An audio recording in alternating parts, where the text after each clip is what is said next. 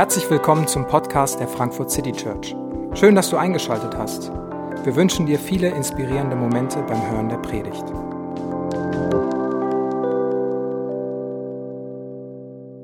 Ich heiße Franzi, äh, bin 29 Jahre alt und seit vier Jahren in dieser Gemeinde und äh, studiere Theologie, bin da in meinem fünften Jahr und ich freue mich, dass wir ähm, heute uns dieses Thema anschauen, Friedensstifter sein. Wir befinden uns, wie Simone gesagt hat, in einer Predigtreihe Next Step, wo wir uns anschauen, was christliches Leben bedeutet, wie das aussieht. Dass wir als Kinder Gottes beschenkt sind von Gottes Gnade und das weitergeben dürfen und in diese Welt tragen dürfen. Und letzte Woche ging es darum, was ungeheuchelte Liebe zueinander und miteinander bedeutet. Und heute schauen wir uns so ein weiteres Aushängeschild christlichen Lebens an, ähm, und zwar eben Friedensstifter sein. So, jetzt weiß ich nicht, wie deine Woche war. Mal Hand aufs Herz. Wenn du die einzelnen Situationen so durchgehst letzte Woche, wie viele Situationen fallen dir ein, in denen deine Interessen, deine Forderungen, deine Wünsche mit denen eines anderen kollidiert sind, an irgendeiner Stelle? Ein Missverständnis hier, ein unbedachtes Wort. Da, eine gereizte Reaktion, weil du zu wenig geschlafen hast, eine Verletzung dort, aber die war nicht so gemeint. Dein Kommilitone redet schlecht über dich, dein Arbeitskollege ist neidisch auf dich oder du auf deinen Arbeitskollegen, dein Mitbewohner trägt nie den Müll runter, deine Dreijährige ist so frech, dein Ehepartner kann dich schon seit Jahren nicht mehr verstehen, Jemand möchte nicht mehr mit dir reden und du hast jemanden vor den Kopf gestoßen. Welche Liste kommt da gerade in deinem Kopf zustande? Und bevor du jetzt dir einen Aktionsplan machst, was du die nächste Woche alles besser machst, möchte ich heute bei dem Thema damit beginnen, zu sagen, dass Friedensstifter sein und Frieden nicht bei dir beginnt, auch nicht bei mir beginnt, sondern bei Gott beginnt. An Ostern feiern wir, dass Gott Frieden mit uns schaffen möchte. Gott gibt seinen Sohn, damit wir Frieden mit Gott haben können. Und von Gott geht überhaupt erst diese Idee für Frieden in dieser Welt aus. Gott schafft Frieden mit den Menschen. Er möchte Frieden in dieser Welt schaffen. Das gilt für uns und das gilt für den anderen. Und Gott möchte Frieden mit uns aber Gott möchte auch Frieden für uns in uns. Denn wir sind auch nicht im Frieden mit uns selbst. Deswegen eine Auswirkung, die Gott wiederherstellen möchte, ist Frieden mit uns selbst.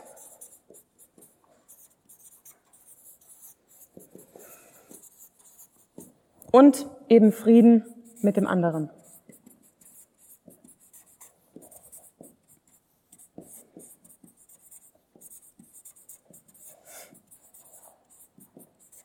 Heute soll es vor allem um diese Komponente gehen. Was bedeutet es, mit anderen in Frieden zu leben?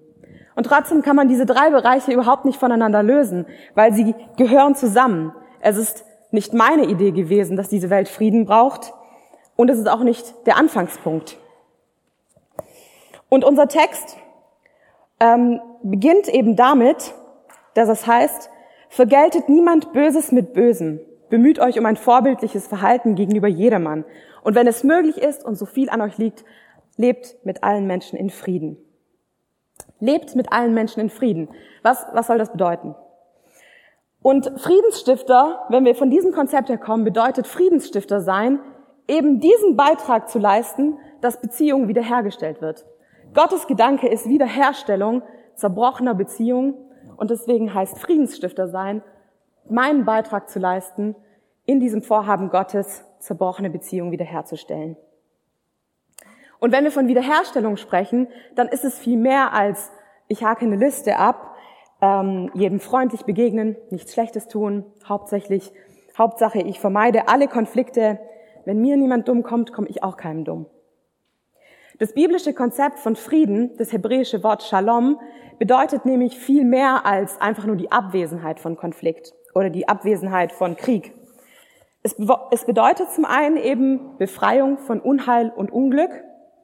Aber es bedeutet auch Heil, es bedeutet Gesundheit, Wohlergehen, es bedeutet Sicherheit und Ruhe, sodass jeder wiederhergestellte, gesunde Beziehung erfahren und leben kann.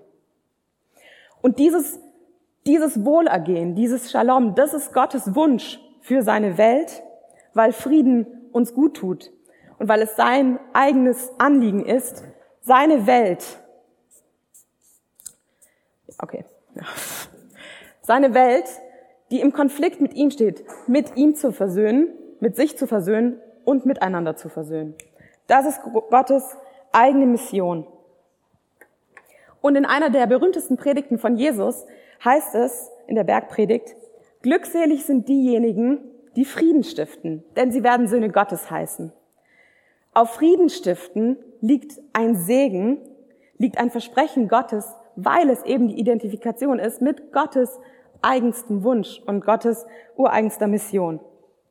Und daher kann für jemanden, der sich mit diesem Anliegen Gottes identifiziert, kann es nicht eine Option sein, will ich Frieden stiften oder nicht.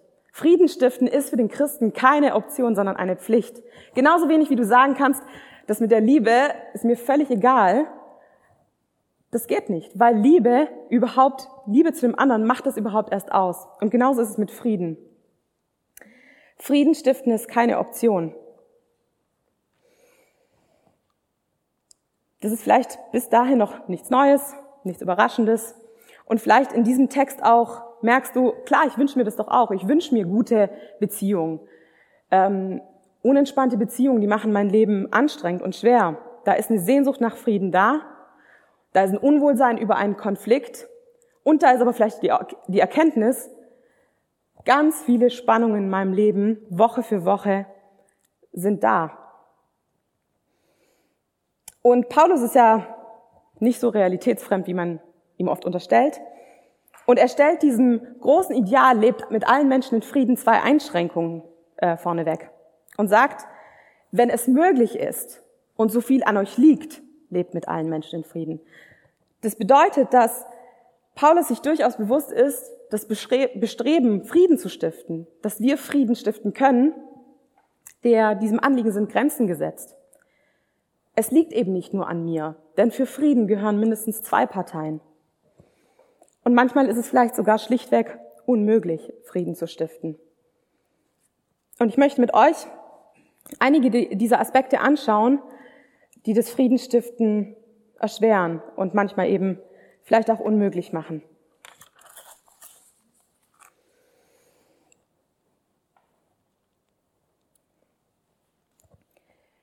Der erste, das erste Konfliktpotenzial, dem wir uns irgendwie stellen müssen, ist die Sache, dass wir wir sind nicht in eine heile Welt hineingeboren.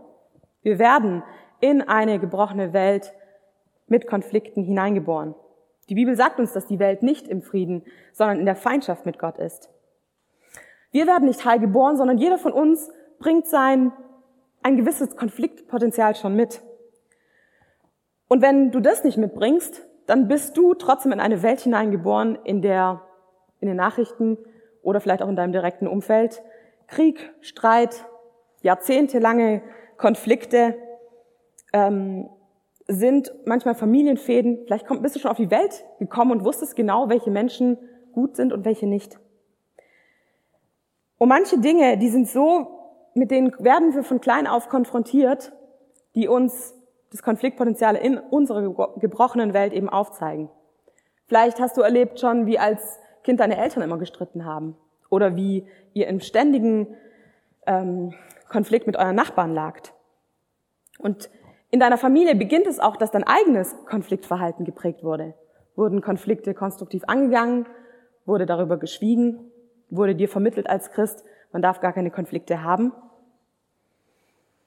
Wir werden also mit schlechten Startbedingungen für Friedensstifter sein geboren. Das zweite Ding ist, wir sind, wir sind Menschen. Egal wie sehr ich mich bemühe, Gutes zu tun, ich schaffe Konflikte einfach erstmal, weil ich bin. Und das ist irgendwie eine total skurrile Sache. Aber so wie ich bin, in meinen Interessen, in meinen Wünschen, in meinen Forderungen, bist du ein anderer. Und da, wo das sich entgegensteht, ist so viel Potenzial da, dass da Missverständnisse entstehen, dass wir aneinander vorbeireden und wir haben sogar beide vielleicht ein gutes Anliegen. Einfach weil ich den Mund öffne, könnte ich dich verletzen. Weil du vielleicht eine eigene Geschichte mitbringst, wo das, was ich gesagt habe und vielleicht witzig gemeint habe, überhaupt nicht gut ankommt. Manchmal verletzen wir auch willentlich. Manchmal bedingt durch eigene Verletzungen. Und manchmal völlig unschuldig und ich wollte es gar nicht. Dann bin nicht nur ich ein Mensch mit schlechten Startbedingungen, du bist ein Mensch und du bist ein anderer. Du hast eben andere Interessen, andere Werte, andere Forderungen. Und da, wo wir aneinander vorbei empfinden, wo wir aneinander vorbei Interessen haben, da ist das Potenzial für Konflikte gegeben. Und vielleicht müssen wir da anfangen zu sagen, Konflikte sind erstmal was, auch was sehr Normales. Dass Konflikte entstehen, ist vielleicht gar nicht so das Problem. Sondern da, wo es vielleicht zu einem einseitigen Konflikt kommt und du gar nicht verstehst, was ich eigentlich für ein Problem habe. Oder du mir verwehrst, dass wir uns versöhnen oder gemeinsam Frieden haben. Ich bin ein super empfindlicher Mensch. Ich war das Kind von den fünf Kindern meiner Eltern, das nicht schlafen konnte, wenn's, wenn man sich nicht Entschuldigung gesagt hatte. Meine Geschwister konnten seelenruhig schlafen, hatte ich das Gefühl. Vielleicht war das gar nicht so, aber so war es oft für mich, dass ich diejenige war, die da noch sagte, kannst du vergeben? Und dann, ja, okay, okay. Dann konnte Franzi auch schlafen. Der andere kann mir Frieden vorenthalten. Da sind wir unterschiedlich geprägt. Und ich habe das erlebt, dass ich mich monatelang gefragt habe, warum bleibt in diesem Konflikt irgendwie die Versöhnung aus? Und das hat mich gequält.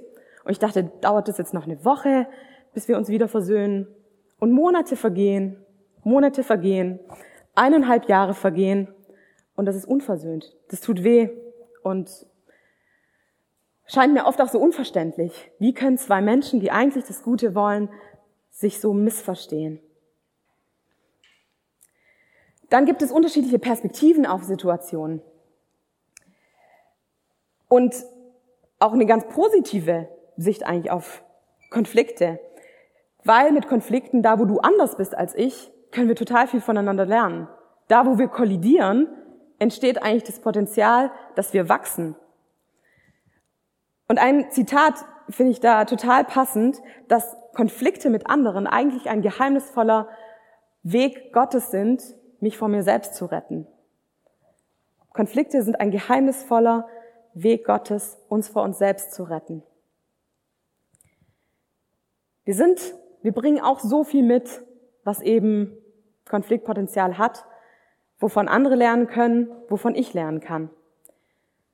Aber das lässt sich würde ich sagen, oft auch nur im Nachhinein beurteilen, ob ein Konflikt wirklich gut war oder was ich davon gelernt habe. Und so sachlich und positiv kann ich Konflikte oft nicht angehen.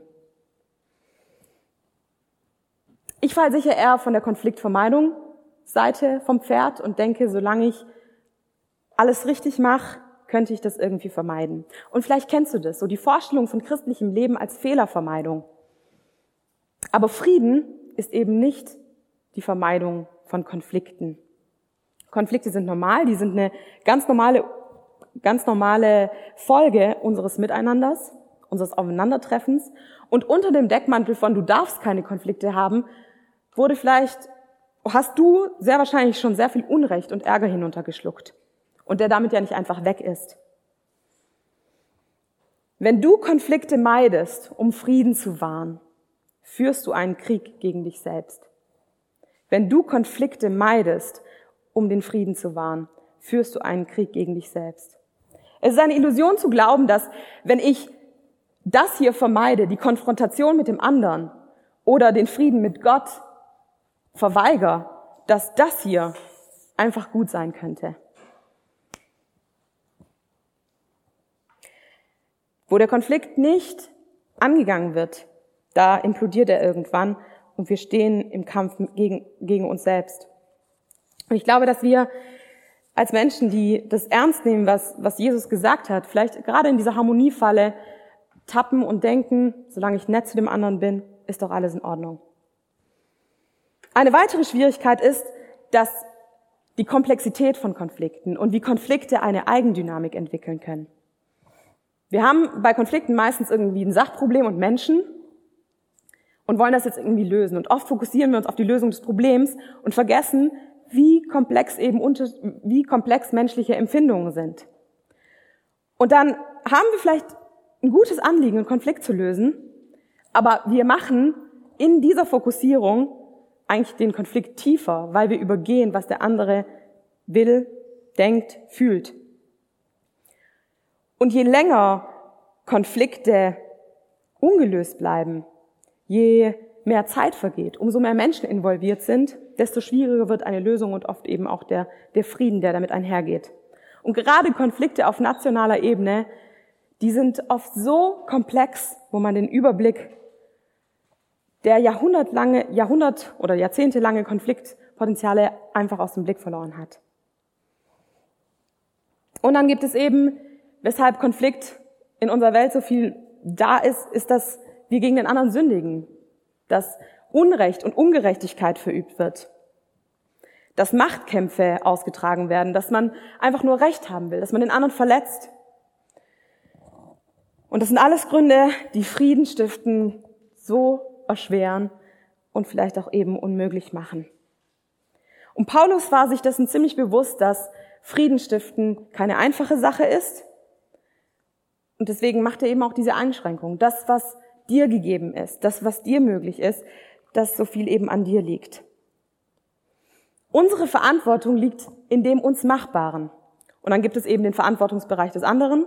Und es gibt einen Verantwortungsbereich, der gehört Gott. Und das wird uns in Vers 19 nahegebracht. In Vers 19 heißt es, rächt euch nicht selbst, liebe Freunde, sondern überlasst die Rache dem Zorn Gottes. Denn es heißt in der Schrift, das Unrecht zu rächen ist meine Sache, sagt der Herr, ich werde Vergeltung üben. Überall, wo Konflikte nicht gelöst werden und da sind, entsteht Frustration, Ärger, da entsteht Resignation und da kann Bitterkeit wachsen. Alles Unrecht hinterlässt irgendwo seine Spuren und schweres Unrecht muss auch strafrechtlich geahndet werden. Darauf werde ich jetzt hier in diesem Kontext nicht näher eingehen. Aber beim Friedensstiften geht es absolut nicht darum, irgendwelches, irgendwelche, ähm, irgendwelches Unrecht zu vertuschen oder zu, darüber zu schweigen. Zorn auf Ungerechtigkeit ist eigentlich eine angemessene Reaktion. Es ist Gottes Reaktion. Gott reagiert zornig auf Ungerechtigkeit. Unger über Ungerechtigkeit zornig zu werden, ist eigentlich eine, eine gesunde Empfindung. Aber Ungerechtigkeit zu, zu bestrafen liegt eben nicht in dem, so viel dir möglich ist. Unrecht zu bestrafen, auch langfristig, auch wenn ich das nicht immer sehen kann, auch wenn ich das nicht machen kann, ist das Gottes Bereich. Und es, wir dürfen wissen, an Gottes Gerechtigkeit geht kein Unrecht in dieser Welt vorbei. Paulus sagt, riecht euch nicht selbst, weil Rache führt nicht zu dem gewünschten Ziel. Wenn wir Böses mit Bösem heimzahlen, dann schüren wir eigentlich Konflikte. Wir intensivieren Feindschaften, wir verhärten Fronten und wir halten diese Spirale von Bösem eigentlich aufrecht. Und unsere eigenen Rachegedanken, so normal sie auch sind und so nachvollziehbar sie auch sind, die zeigen uns eigentlich nur wieder darauf, weisen uns darauf hin, wie bedürftig wir selber der Wiederherstellung sind. Und wie wir uns so quälen, wenn uns Unrecht angetan wird. Und du denkst vielleicht, okay, Franzi, das fühlt sich alles so anstrengend an und irgendwie auch eine Nummer zu groß. Wie können wir denn in diesem Wirrwarr, in diesen Unmöglichkeiten, in diesen Unzulänglichkeiten als Menschen überhaupt Friedensstifter sein? Wie können wir da Gottes Weg gehen, Frieden zu stiften? Und so nachvollziehbar es ist, den Feind zu hassen, stellt Paulus uns die Feindesliebe hier entgegen und er zitiert Jesus hier in Vers 20 und sagt, wenn dein Feind hungrig ist, gib ihm zu essen. Und wenn er Durst hat, gib ihm zu trinken. Ein solches Verhalten wird ihn zutiefst beschämen. Paulus zitiert hier Jesus aus der Bergpredigt, wo Jesus etwas ähnliches sagt, also wo Jesus noch das weiter ausführt und sagt, wenn dich jemand auf die rechte Backe schlägt, dann halt ihm auch die linke hin. Wenn einer vor Gericht gehen will, um zu erreichen, dass er dein Hemd bekommt, dann lass ihm auch deinen Mantel. Und wenn jemand von dir verlangt, eine Meile mit ihm zu gehen, dann geh zwei mit ihm. Ich hatte mit diesem Text immer meine Schwierigkeiten, weil es hört sich so an, als sei man als Christ einfach der Verlierer. Alle anderen dürften tun und lassen mit dir, was sie wollen, und du musst geduldig sein, dich übervorteilen lassen, einstecken, gute Miene zum bösen Spiel machen, ähm, immer der Milde sein, freundlich lächeln, obwohl die anderen ähm, dir Böses wollen und dir Böses tun, und du bist am Ende der Verlierer. Duckmäuserisches Christsein. Ist das das, was diese Stellen sagen? Wenn andere Menschen uns Böses tun, haben wir drei Optionen. Option eins: wir tun nichts. Option zwei: wir zahlen ihnen mit gleicher Münze heim, dürfen wir aber nicht. Und Option drei: wir machen etwas, was den anderen in seinem Handeln überführt. Die Beispiele, die hier gerade zusammenkommen, die müssen wir vor dem Hintergrund der römischen Besatzung in Israel verstehen. Die Gewalt, die die Römer gegen die Juden hatten, konnte richtig willkürlich werden. Und da war es mit dem, so viel an dir liegt, halte Frieden, ganz schnell vorbei. Die andere Wange hinzuhalten, bedeutet, dem anderen zu sagen, wenn du deine Macht hier willkürlich demonstrieren willst, dann macht es doch. Weil dein, meine Würde steht und fällt nicht mit dem Umgang mit mir. Wenn du mich zwingst, dir irgendwas für einen Kilometer lang zu tragen, dann trage ich dir es noch einen zweiten Kilometer und ich schlepp's dir bis vor deine dumme Haustür. Wenn dein Feind dir etwas Böses will, will und du hilfst ihm in einer Notsituation, dann hältst du ihm einen Spiegel vor. Du gibst mehr, als von dir verlangt wird. Warum? Weil du ihm eben aufzeigen kannst, dass du nicht in der Spirale von Gewalt und Bösem mitspielst. Und das hat mit duckmäuserisch eigentlich gar nichts zu tun, sondern ist extrem mutig, ist extrem weise. Und Jesus zeigt uns einfach einen Weg auf, wie wir den anderen völlig überraschen können.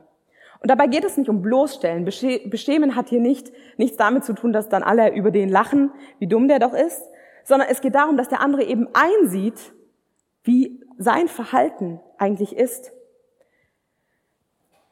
Ihn zu konfrontieren und das aus tiefster Liebe heraus. Wiederherstellung kann da passieren, wenn wir die andere Person in Liebe überführen. Wenn wir vergeben, wenn wir anders reagieren als erwartet, wenn wir die zweite Meile gehen. Diese Spirale des Bösen lässt sich unterbrechen mit Gottes Hilfe.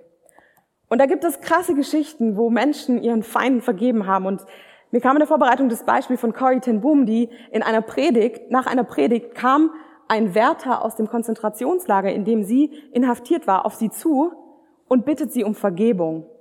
Und sie beschreibt diese Situation, dass noch während sie die Hand ausstreckt, weil sie weiß, ich kann ihm die Vergebung nicht verwehren, aber denkt, ich möchte ihm nicht vergeben. Und erst in dem Moment, als sie ihm die Hand hinstreckt, etwas bei ihr passiert und sie beschreibt es, dass sie in dem Moment wirklich wusste, dass Gott ihr alles gibt, um diesen Menschen, der sie ähm, gequält hat, dass sie ihm vergeben kann.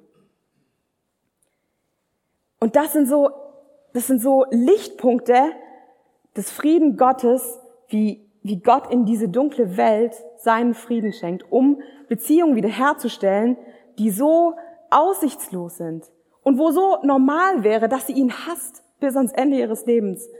Und da dreht sich etwas komplett auf den Kopf. Wo Menschen verzichten, Unrecht heimzuzahlen, da, da entsteht etwas, was diesem göttlichen Shalom zutiefst entspricht, Gottes Wesen zutiefst entspricht.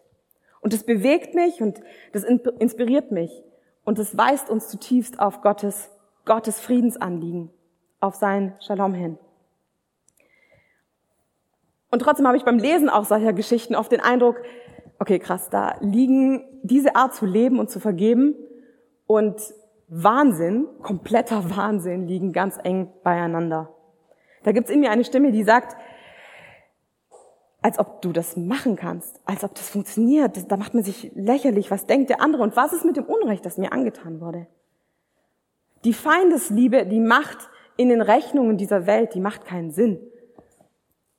Die ist Gottes, Gottes Idee und der Gipfel von Frieden stiften und zutiefst eben Merkmal des Reiches Gottes und des Friedensreiches Gottes, das angefangen hat mit seiner Wiederherstellung und wo er diesen Prozess durchgeht. Und wir brauchen Frieden ja aber nicht nur in so extremen Situationen, in die wir vielleicht nicht täglich kommen, sondern wir brauchen die für diesen lebenslangen Prozess, in dem Gott Beziehungen, zerbrochene Beziehungen wiederherstellt. Und im letzten Vers heißt es, lass dich nicht vom Bösen besiegen, sondern besiege Böses mit Gutem. Was kann dieses Gute sein, wie wir diesen Prozess, wie wir diesen Prozess mitgestalten, den Gott, den Gott ähm, geht in unserem Leben? Das erste Gute ist vielleicht nicht ein nächster Schritt, den du gehen kannst, sondern ein Schritt manchmal zurück den, den Schritt zurück, um den Konflikt aus einer Perspektive zu sehen und auf dich selbst zu blicken. Eine Selbstprüfung. Was ist deine Verantwortung in dem Konflikt? Was ist deine eigene Schuld in einem Konflikt? Was ist der Balken in deinem Auge, den du, der dich total verblendet, Versöhnungsschritte zu gehen, Vergebung anzubieten? Wo bist du selber mit dir eigentlich völlig auf dem Kriegsfuß? Und da ist dieses noch voll nicht fertig. Schritt zurück kann das Gute sein, dem Bösen nicht direkt zu begegnen, sondern zu sagen, wo stehe ich da eigentlich gerade? Was kann ich tun? Das zweite Gute, das wir tun können, ist um Hilfe bitten. Wir fühlen uns oft so, wir sind alle so stolz und so sicher, indem wenn uns Unrecht angetan wird.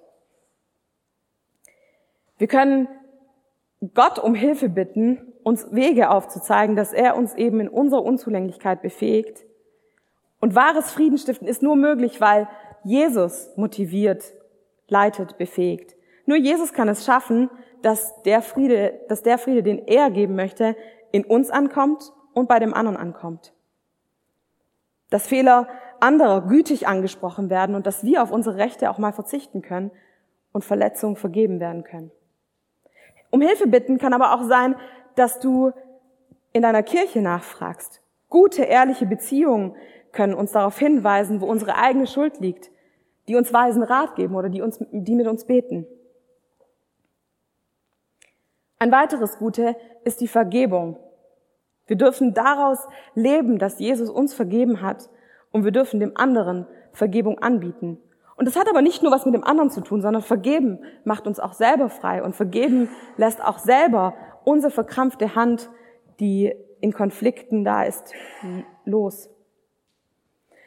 Und wenn eben die andere Partei auf unsere Vergebung reagiert und auch unsere Vergebung bittet, da entsteht Versöhnung. Und das ist etwas Schönes und das ist etwas, was wir feiern dürfen und was uns eben wiederum diese, diesen Wiederherstellungsprozess, den Jesus geht, ähm, erleben lässt.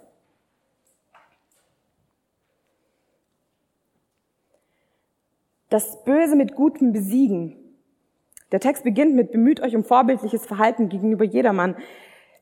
Da geht es darum, dass wir weiter Gutes tun sollen, versöhnliche Schritte gehen, aktiv sind, ungeheuchelte Liebe leben und mein Verhalten an Gottes Maßstäben ausrichten.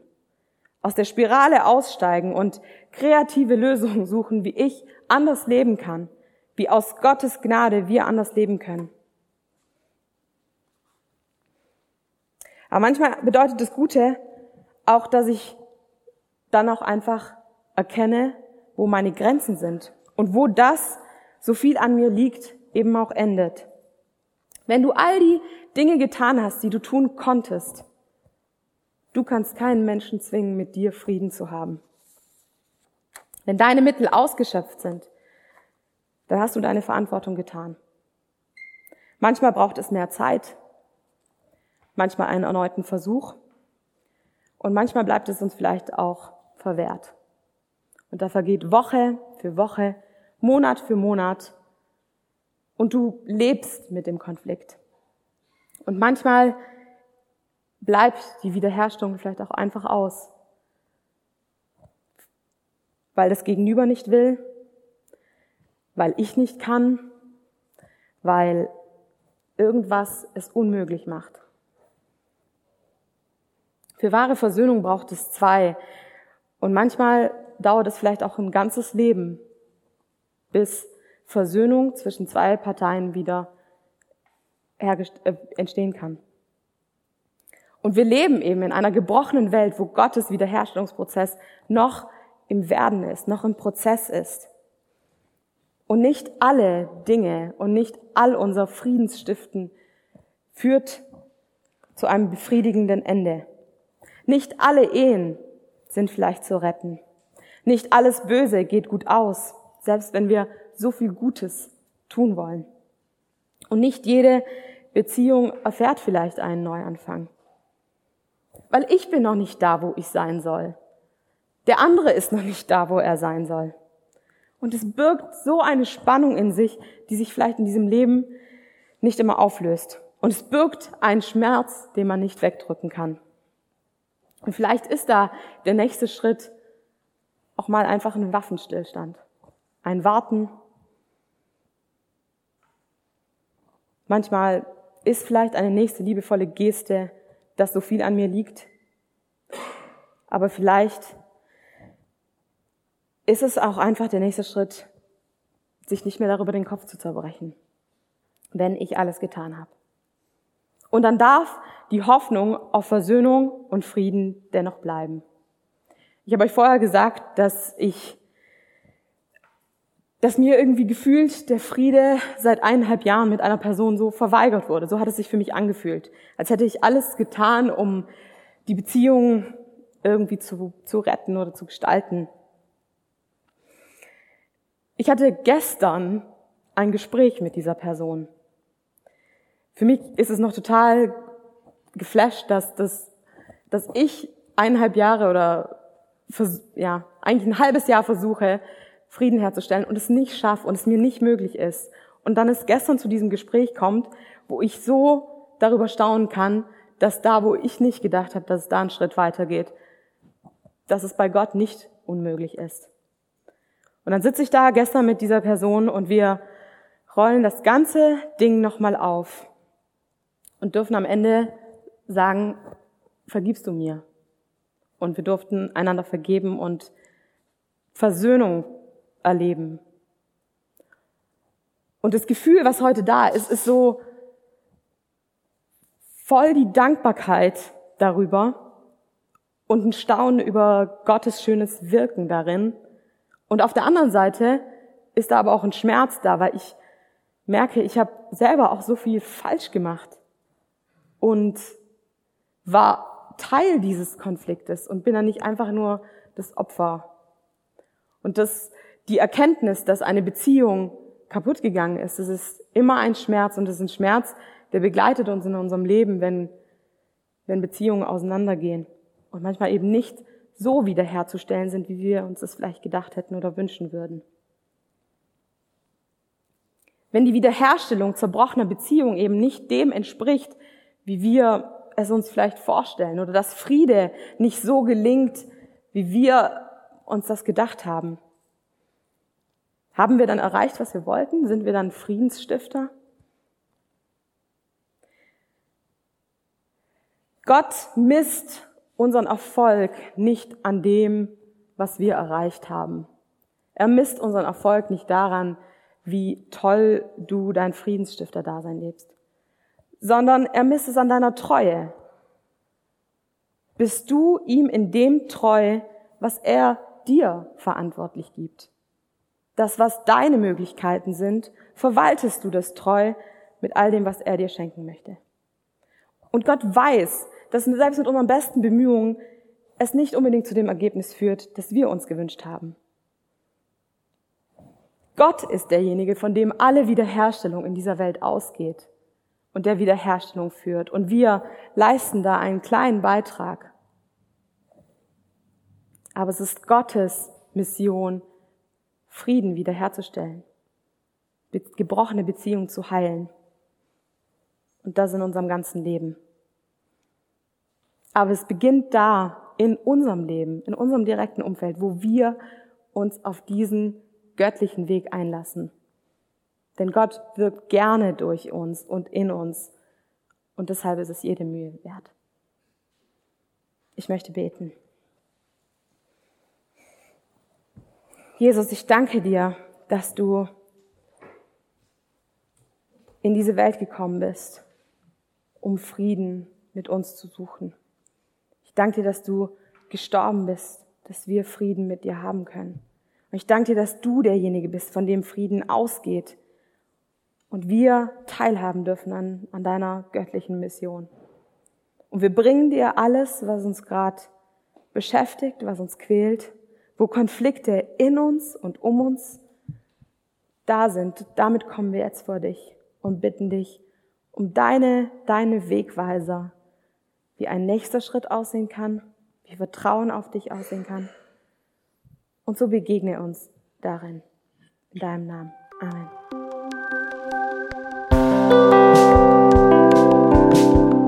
Wir hoffen, die Predigt hat dich inspiriert. Wenn du uns kennenlernen möchtest, dann schau einfach mal auf unsere Homepage www.frankfurtcitychurch.de oder besuche uns in unseren Gottesdiensten. Bis dann!